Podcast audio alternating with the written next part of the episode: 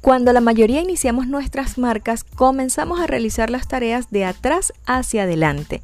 Quiere decir que le damos más peso a la promoción en redes sin conocer el porqué y el para qué de nuestra marca.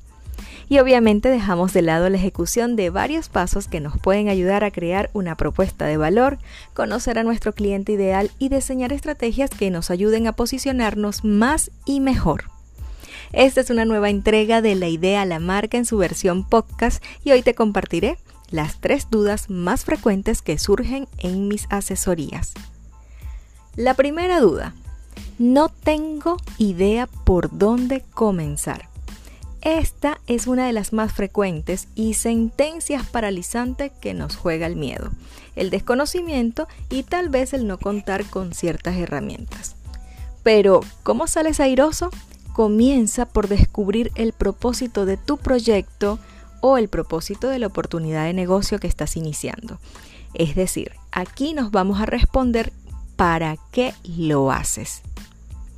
La segunda duda, y también es muy pero muy frecuente, es tengo miedo a mostrarme. ¡Wow! El tan conocido síndrome del impostor, jugándote una mala pasada. Este temor de mostrarte puede deberse a varias razones y una de ellas puede ser el sentirte expuesto, vulnerable o inseguro. Otra puede ser el no reconocerte que eres bueno y lo suficientemente capaz para avanzar. La solución a esta duda, mejor hecho que perfecto.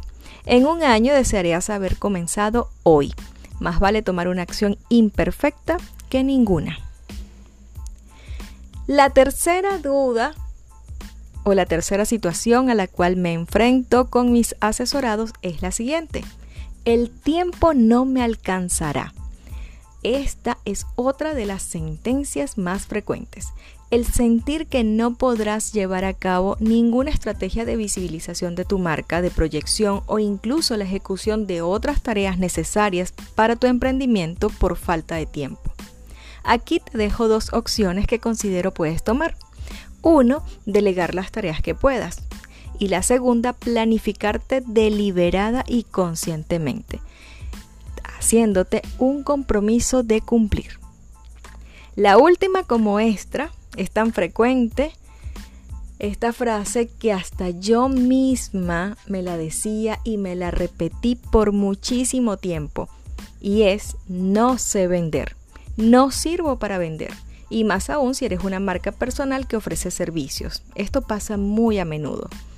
A mí me saboteó por un largo tiempo, porque yo pensaba que no podía vender, que no servía, es más.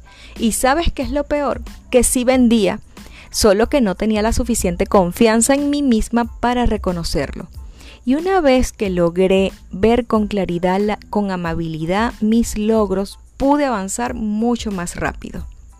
¿Te son conocidas estas dudas?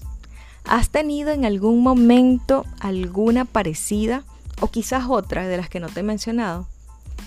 ¿Crees que puede ayudarte a tener claridad y enfoque para llevar tu marca o tu emprendimiento a otro nivel? Contéstame aquí. Te espero en el siguiente podcast y en mis redes, arroba caroldavilaf y también puedes visitarme en www.caroldavilaf.com.